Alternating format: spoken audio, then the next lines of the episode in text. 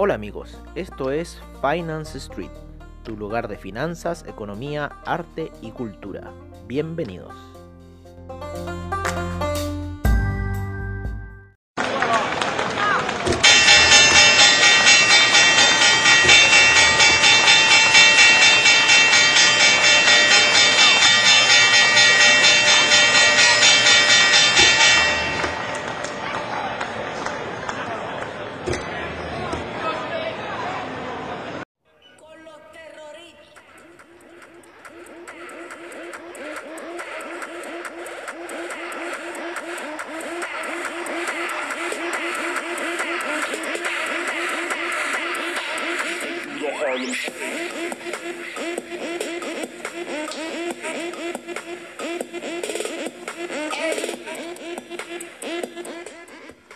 Hola, hola amigos de Finance Street y amigos de Comunidad Traders, ¿cómo están el día de hoy? ¿No es cierto? Ya son aproximadamente las 7.42 de la mañana aquí en Santiago de Chile, 5.42 en Nueva York. Eh, en Europa en este minuto son las 11.42, allá en la zona de Italia, ¿no es cierto? España, toda esa zona, y en Inglaterra aproximadamente las 10.42. Estamos viendo, estamos viendo que estamos viendo en las pantallas, estamos viendo al Nasdaq que llega hasta la media de 50 periodos, en gráficos de una hora en la media, en gráficos de 15 minutos llega hasta la media de 200 periodos en Nasdaq. Así que ojo con esa situación, está generando reversión en este minuto, está generando ventas en este mi- minuto en Nasdaq. Ya se puso en horario europeo, ya ha un- bastante, o sea, de lo que estábamos recién en- con las ganancias de eh, hace un rato. Y está eh, en cierta forma, como les digo, en la media de 200 periodos en gráficos de 15 minutos. Eh, una situación bastante interesante, yo diría. Eh, y hay que ver en cierta forma lo que va a suceder. Durante la noche hizo una regresión, sin embargo llega hasta la media de 20 periodos y sigue subiendo. Así que vamos a ver qué va a pasar el día de hoy para lo que es el índice Nasdaq. Como les digo, llega a la media de 200 periodos, ejerce mucha resistencia durante una hora y empieza a hacer ya un retroceso. En, una hora, como les digo, la media de 50 periodos se iguala a la de 200 en 15 minutos y también genera retroceso. También se está generando retroceso en el Russell 2000, US 2000, en el US 500 y en el US 30 también se están generando distintos retrocesos. Eh, mi visión, por lo menos para el Nasdaq, no creo que sea muy buena después de ese cierre de la vela mensual que cierra como un tipo doji, igualándose a esa vela de la crisis de las .com. Así que hay que tener cuidado un poco con lo que pueda pasar eh, dentro del mercado. ¿Por qué pusimos esta canción de Harlem Shake? Por todo lo que está ocurriendo en el mercado, principalmente en los foros de Reddit, en los foros de, eh, de Wall Street Bets. ¿no es cierto? El Wall Street Bets Army le pusieron, así le pusieron Wall Street Bets Army, que están ahí destruyendo a la gente de Wall Street, a los grandes hedge funds, que yo creo que estos hedge funds lo que van a empezar a hacer, van a empezar a vender sus blue chips, con lo cual los índices debieran caer, ¿no? Eh, ¿Y por qué lo van a hacer? Para resguardar el dinero. Eh, y para eh, como no quieren soltar sus posiciones de venta, para resguardarse y poder ejecutar compras de acciones que Wall Street Bets esté haciendo compras de ellas y especialmente en el mercado de opciones, el mercado uno de los mercados más volátiles, más volátiles que tenemos dentro de las plataformas. Así que ojo lo que está pasando en este minuto con los índices que están llegando ahí a la media de 50 periodos en una hora. En casi todas las gráficas el Dow Jones está un poquito más abajo, el Russell 2000 está en línea, lo mismo que el Nasdaq. Y el US 500 también está en línea con la situación. Vámonos un poco a lo que está sucediendo en este minuto en Europa. Principalmente con... eh, con cómo se llama con el DAX. El DAX está subiendo durante la mañana bastante bien. El índice español se encuentra bastante lateral en el inicio de sesión. Lo mismo que el CAC, también muy lateral, sin embargo con un gap alcista en sus primeras operaciones. El China 50 estuvo alcista en las primeras operaciones. Está en este minuto en los 18.302. Así que vamos a ver qué va a ocurrir, ya que el otro día tuvo movimientos con Wall Street ya que no le gusta mucho al China 50 hacer eso, sin embargo tuvo movimientos con Wall Street durante la sesión. Así que estamos viendo ahí lo que puede pasar eh, con los índices debido a la situación que vuelvo a repetirles que está ocurriendo con el Nasdaq, que ocurrió con esa vela mensual, deja ahí el mercado con una gran incertidumbre, lo mismo que el Bitcoin. Lo voy a dejar con esta canción un rato, me tengo que ir a sonar y vuelvo.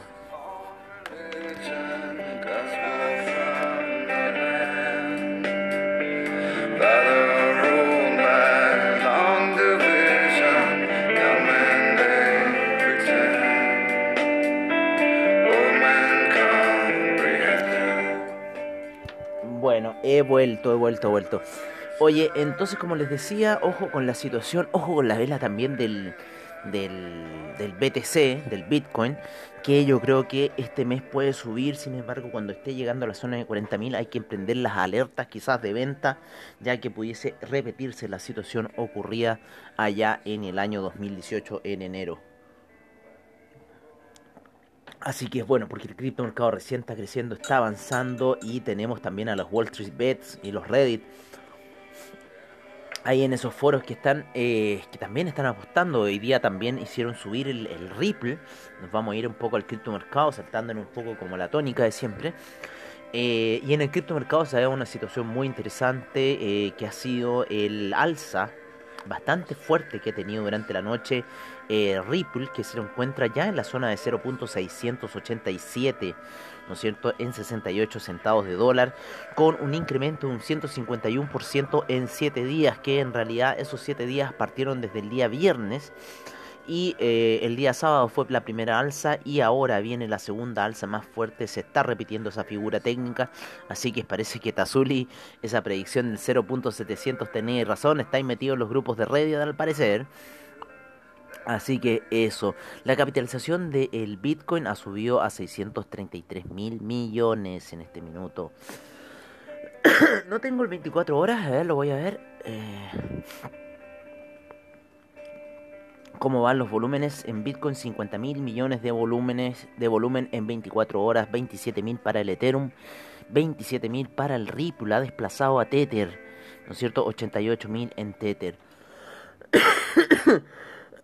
hay muchos crypto brokers eh, muy interesantes que he estado encontrando ahora que estamos haciendo este tema para el curso. Eh, encontré unos muy interesantes que solamente se puede transar con Tether. O sea, tú cambias tu dinero de dólares a Tether y ahí puedes comprar todo el criptomercado que quieras. Irte a la, a largo, irte a la baja.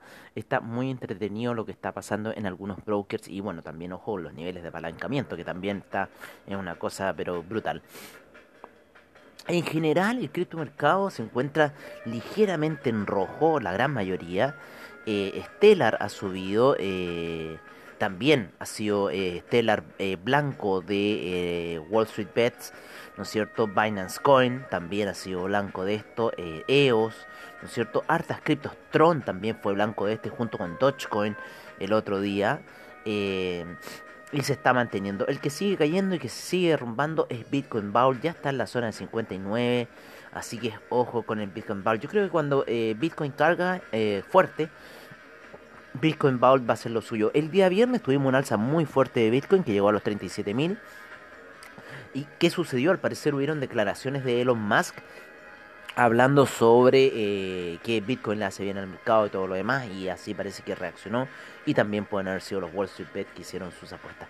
Pero la más fuerte durante este fin de semana ha sido Ripple con un 41% en 24 horas, 152% de lo que va del día sábado hasta hoy. Así que eso ha sido un poco el mundo de las cripto. También muchos brokers están tomando resguardos con lo que está pasando de esta situación de grandes compras, de grandes movimientos que se están generando debido a foros. Eh, foros de internet que en cierta forma quieren destruir a estos eh, titanes no del mercado eh, que están muy asustados y también muy asustados porque yo creo que en un minuto van a empezar a vender sus blue chips. Eh, nos vamos un poco al mercado de los metales preciosos, ¿no? Estoy aquí en la plataforma, estoy viendo al cobre que se quiere caer de la zona de, de soporte.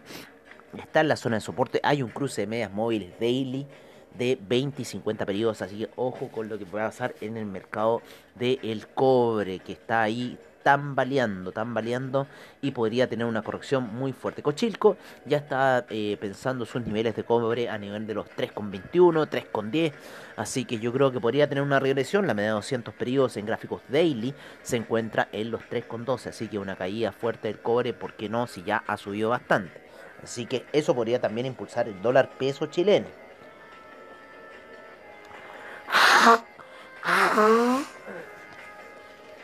Me pongo a hacer el podcast y me da por, por sonarme. Es terrible, señor. Pero bueno, así son las cosas. Así que eso, el cobre ha estado oscilando ya por debajo de las medias móviles.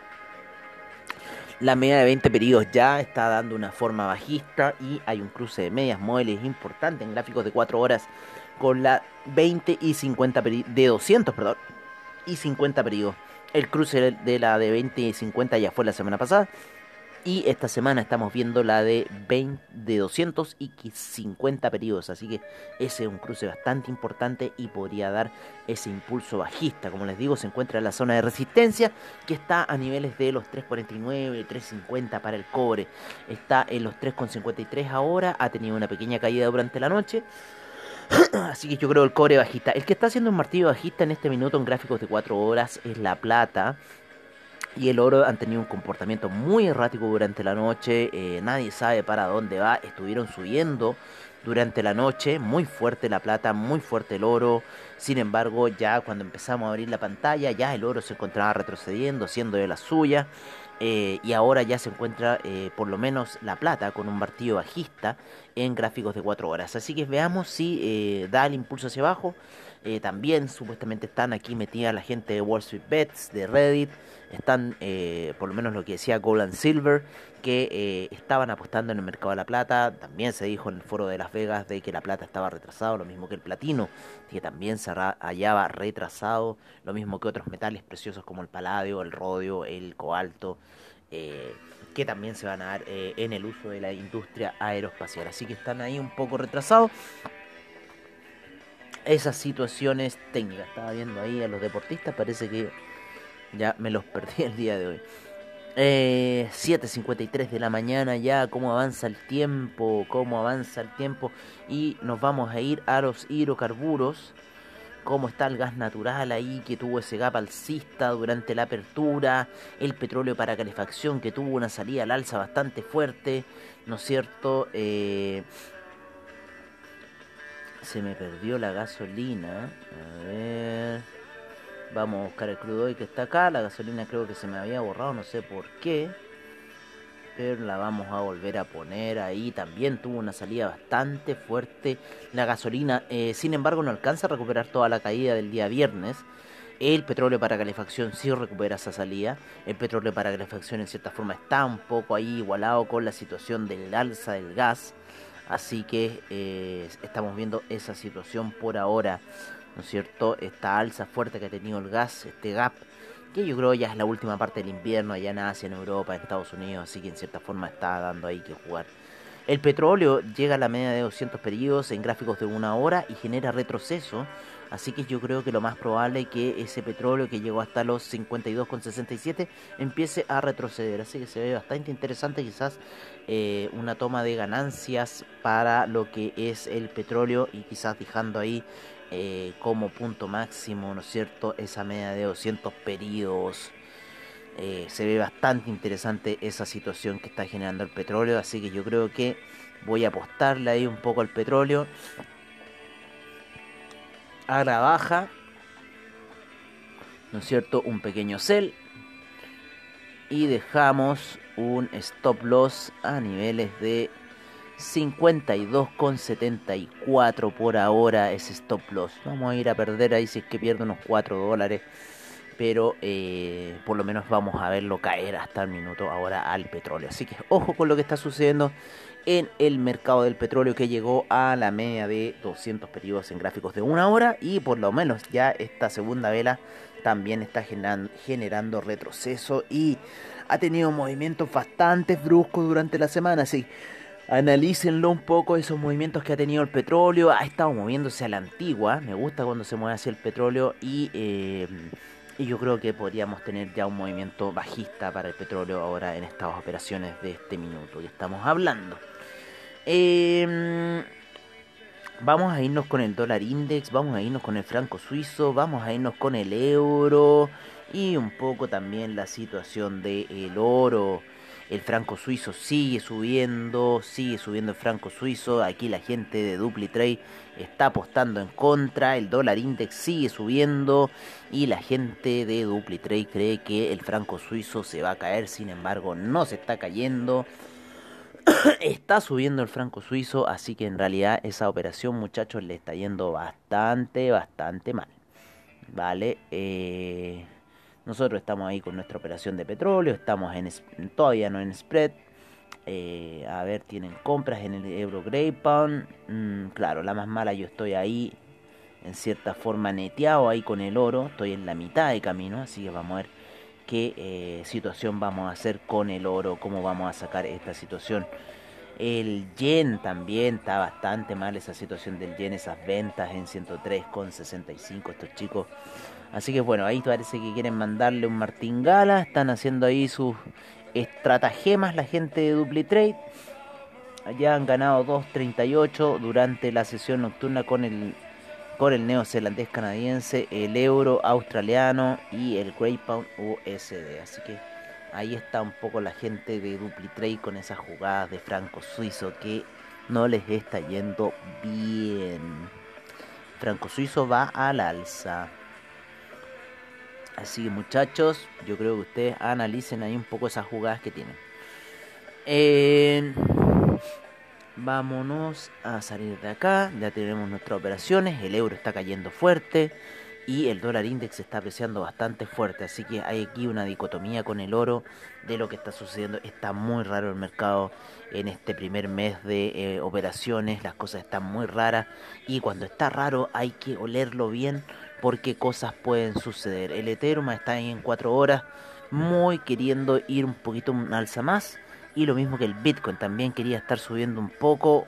Ha tenido harto soporte, en la media de 200 periodos en gráficos de una hora. Así que hay que tener cuidado con lo que pueda pasar con el Bitcoin. Recuerden que está la gente ahí de eh, Wall Street Bets haciendo sus apuestas eh, para erradicar, en cierta forma, a esos dinosaurios de Wall Street.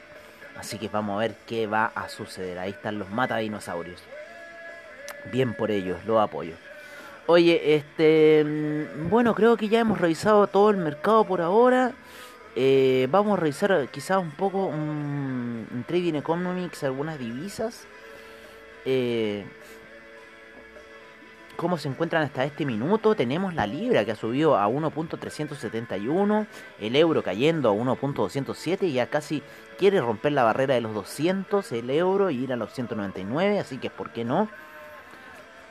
El dólar australiano en 0.762, el neozelandés en 0.717, el yen en 104.90, sigue subiendo el yen, el yuan en 6.47, el franco suizo en 0.895, sigue subiendo a punto de alcanzar los 900.